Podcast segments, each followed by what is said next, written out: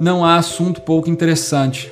Há pessoas com transtorno de déficit de atenção. Carlos Castelo. Seja bem-vindo, seja bem-vinda a esse momento de reflexão. Meu nome é Márcio Siqueira e você está no Dispense. Hoje eu quero mandar um abraço especial para algumas pessoas que estão acompanhando pelo YouTube, por outras plataformas também. Meu abraço aí vai para Creuza Avelar, a Evelyn Ribeiro, a Marislene, a Karina Oliveira Alves também, o Clebson Amadeu, a Naudília Gomes, Camille Vitória. Um abraço para vocês. Tem muitas outras pessoas que têm participado, é, comentando, colocando a sua opinião lá no YouTube, que eu acho que é a única forma que eu consigo ter um contato mais próximo. Se você quer fazer um comentário, está ouvindo na rádio agora, você pode ir lá no YouTube. Você pode fazer esse feedback, pode me dar esse feedback lá no YouTube. Eu vou ficar muito feliz em saber a sua opinião. O assunto de hoje, como falado na frase inicial, é sobre transtorno de déficit de atenção. Esse é um assunto polêmico e a gente vai tentar mexer nessa caixa de abelhas. A Associação Brasileira de Déficit de Atenção, é, aí a gente está falando de transtorno de déficit de atenção, hiperatividade, é o famoso TDAH, TDAH, né? Que é um transtorno neurobiológico. Então, alguns vão apresentar causas genéticas e ele aparece na infância e frequentemente ele vai acompanhar o indivíduo por toda a sua vida. Ele é caracterizado por sintomas como desatenção, inquietude, impulsividade e às vezes ele também é chamado de DDA, que é o distúrbio de déficit de atenção. Agora, o problema é que desatenção, inquietude, impulsividade, qual criança não é assim? Vamos tentar explicar um pouquinho melhor. As três maiores características então do TDAH são eles: o déficit de atenção, então a pessoa, ela normalmente ela é identificada com dificuldades, por exemplo, a criança tem dificuldade para se concentrar por um longo período, não consegue finalizar as tarefas, começa um negócio, vai para outro, começa o outro, vai para outro, começa o outro, vai para outro. Ela tem essa dificuldade para se concentrar.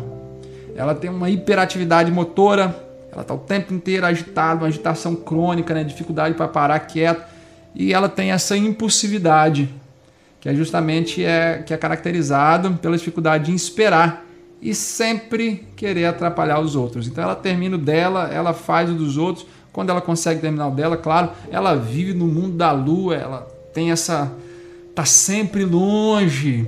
Mas essas são características muito próprias também da infância, né? Criança é impulsiva, criança fica pulando o tempo inteiro, toda hora que eu chego em casa meu filho está de cabeça para baixo no sofá, enfim, ela tem dificuldade para prestar atenção. Essas questões são questões muito próprias da infância. Mas no caso o TDAH, ele na infância, ele está associado aí a dificuldades na escola, no relacionamento com outras crianças, com pais, professores. Essas crianças elas são tidas como avoada, sabe, que vive no mundo da lua. Geralmente essa criança é estabanada, ou essa criança parece que tem um, um tá com a formiga na cueca, essa criança é ligada no 220, esse menino é ligado no motor, ele não para quieto em tempo nenhum.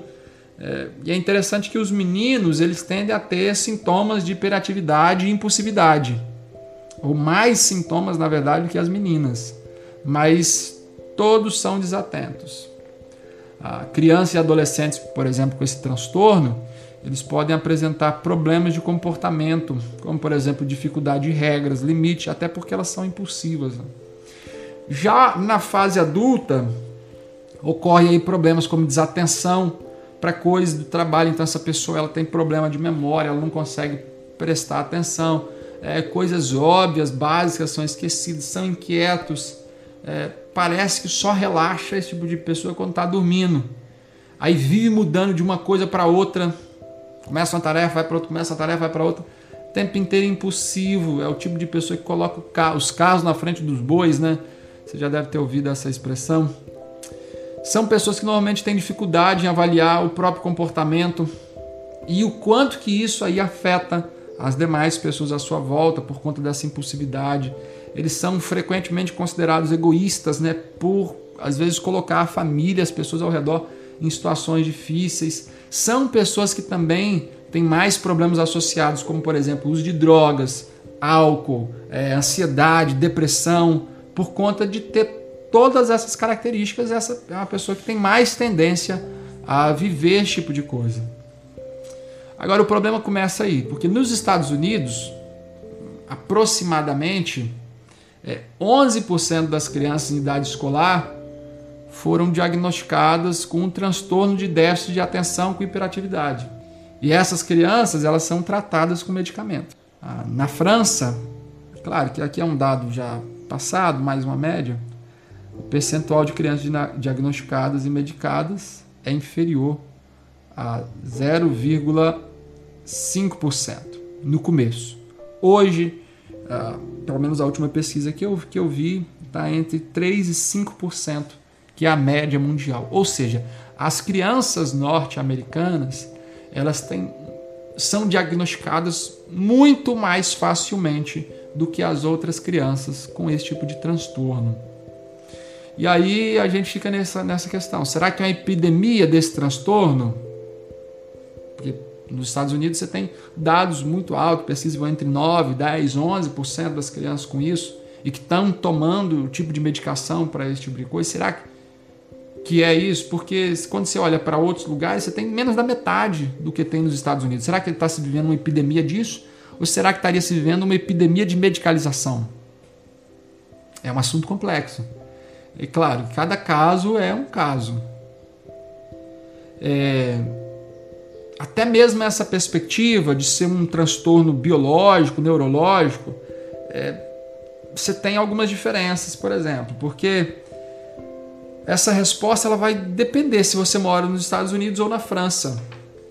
Porque nos Estados Unidos, os psiquiatras pediátricos né, eles vão considerar como um distúrbio biológico. E se é um distúrbio biológico, ele tem que ser resolvido biologicamente. E aí por isso que os medicamentos eles acabam sendo tão importantes. E aí tô falando de Ritalina, Aderal, é, talvez sejam os principais. A prevalência ele é mais comum 15% entre meninos e 7% em, em, em meninas. É um transtorno mais comum de acontecer com meninos do que com meninas.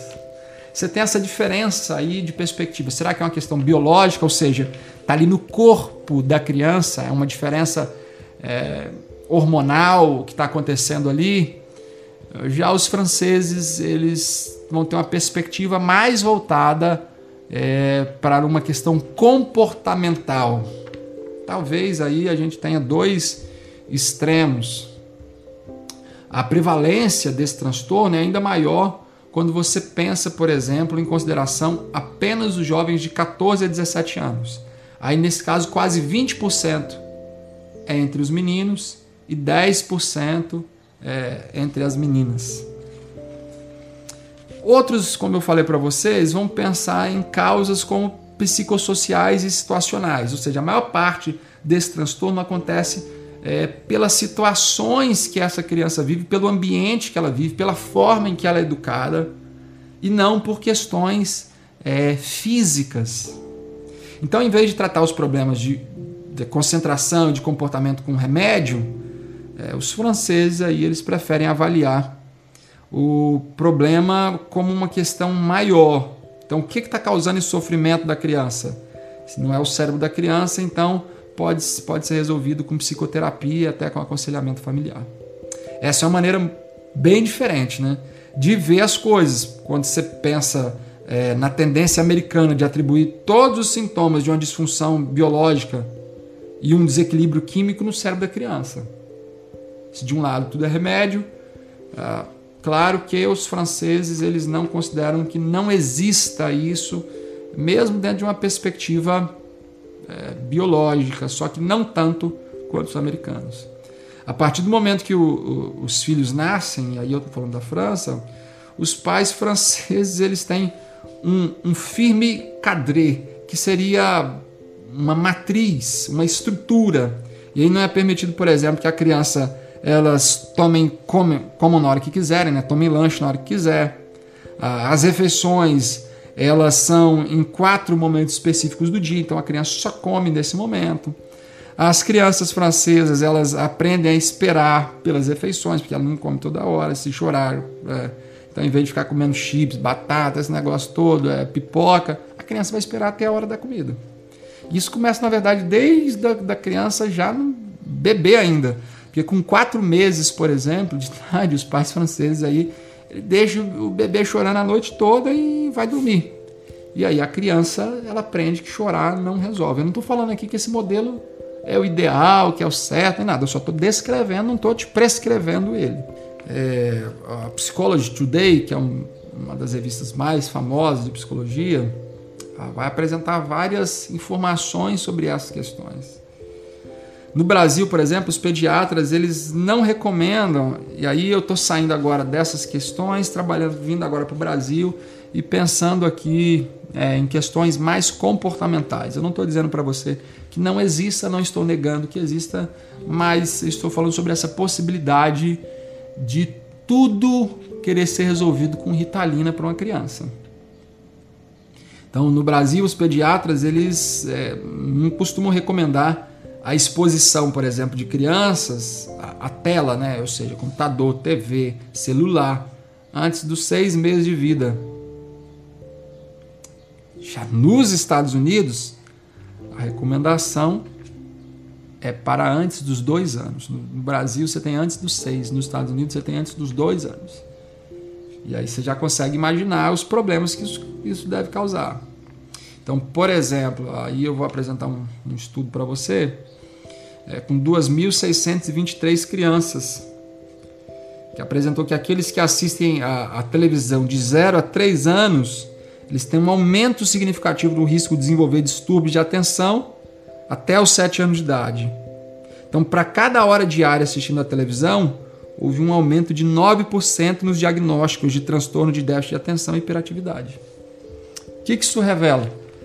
Que muito do que a gente tem como transtorno de atenção, déficit de atenção, nada mais é do que excesso de tela, porque você tem muita luz, você tem muito movimento, você tem muito som, e o mundo não tem isso. Uma criança senta com um livro, o livro não, não pula, não fala, não, não solta poder pelos olhos.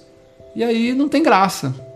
E essa a, a exposição às telas, ele traz um efeito. Não estou dizendo que seu filho não possa assistir, que seu filho não possa assistir. Mas quais são as regras você coloca para isso? É mais fácil, você coloca lá, você quer comer, você bota ele para assistir, legal. Bom, mas e os efeitos disso? Então você vai ter, por exemplo, que o brilho da tela também pode, pode prejudicar o desenvolvimento do bebê. Então você pode ter transtornos oftalmológicos, você tem um estímulo excessivo que é causado pelo brilho, pode trazer irritabilidade, é, transtornos, o, o, estímulo excessivo ele também pode causar irritabilidade, a, transtorno do sono da criança, porque é muito movimento, muita luz, muita cor, muito som, muita coisa acontecendo ali no, ao mesmo tempo. E aí você tem o que alguns vão apresentar como um autismo virtual. Essa criança ela é tida como autista, mas não é autista. O problema dela é que ela tem excesso de tela, ela assiste demais, ela joga demais, ela está o tempo inteiro ali. Então a gente tem que pensar nisso. É, regras. Então, seu filho está acostumado a passar ali 6, 8 horas por dia assistindo, jogando celular, tá bom. No momento que você colocar uma regra e vai falar, não, agora vai ser quatro horas, se prepare. Ele vai chorar, ele vai reclamar, ele vai ter essa síndrome de abstinência, igual o cara quando para de fumar, para de beber, ele tem que lidar com essa crise de abstinência. É claro que você também precisa dar o exemplo. Se você está o dia inteiro no seu celular, olhando o seu celular, kkkk, e comentando, então você não tem moral para falar com seu filho, porque você também faz a mesma coisa. Então talvez você e ele, você e ela precisam fazer isso, né? Então você precisa estabelecer momentos. Então esse momento aqui é um momento que ninguém usa. Então, esse é um momento nosso. Esse é um momento para a gente conversar. Esse é um momento para a gente estar tá entre nós. E aí tem alguns que falam assim, não, mas meu, meu filho, minha filha, ela, se ela ficar sem, sem mexer, sem jogar no celular, ela, ela fica brava, ela não gosta, não sei o que, que eu faço. Bom, primeira coisa, se ela tem celular é porque você deu.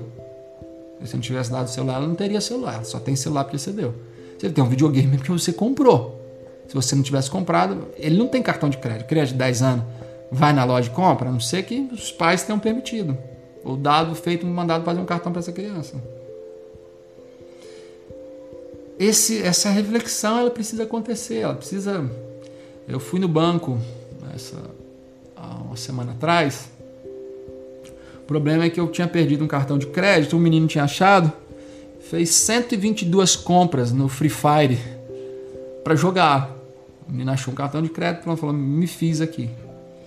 E esse, esse mundo que a gente está vivendo, que vai cativando, vai cativando, vai cativando, vai fazendo com que as coisas simples da vida elas não tenham graça. Eu já falei para você, eu vou colocar aqui no card. É, se você não viu, veja o episódio que a gente fala é, sobre, a, sobre o hormônio da motivação, que é a dopamina.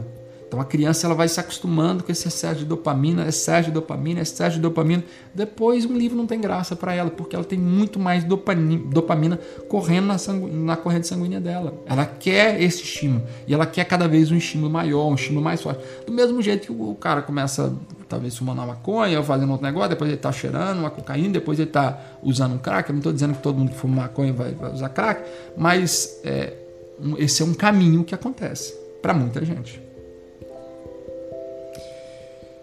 Então, talvez seja a hora da gente parar e refletir: será que seu filho realmente tem isso? É importante procurar um especialista e fazer esse processo, tentar fazer esse processo. Agora, não é porque seu filho tem um déficit de atenção. Eu conheci uma família que tinha uma, uma garota de mais ou menos uns 3 anos de idade, né? ela tem déficit de atenção, déficit de atenção. A menina passava o dia inteirinho com o celular, assim, parecia que estava dentro da cara dela, de tão perto que ela ficava com aquele celular. Uma criança dessa, mesmo que ela tenha déficit de atenção, agora que ela vai ter mais ainda. Que ela tem todo esse estímulo acontecendo diante dos olhos dela. Ela não para quieta, não vai na igreja. Por quê? Porque ela lida com uma situação muito difícil. É uma situação muito difícil. Então a gente precisa estipular limites e trabalhar esses limites, manter esses limites. E aí você pode perceber que a, a vida é muito mais do que isso, para criança e para adulto. Problema é que às vezes a gente, como adulto, não dá o exemplo e espera que a criança faça. E aí a gente entra num problema ainda maior. Não se esquece, as redes sociais têm a sua utilidade, mas elas. A vida é mais do que isso. A vida é mais do que isso. Talvez mais do que se preocupar com o próximo like, talvez a gente deva se preocupar com o próximo dia é, em família, talvez mais do que o próximo vídeo, a gente deve se preocupar do momento em que a gente possa estar mais próximos novamente. Dispense, dispense a ilusão de achar que like seja fé.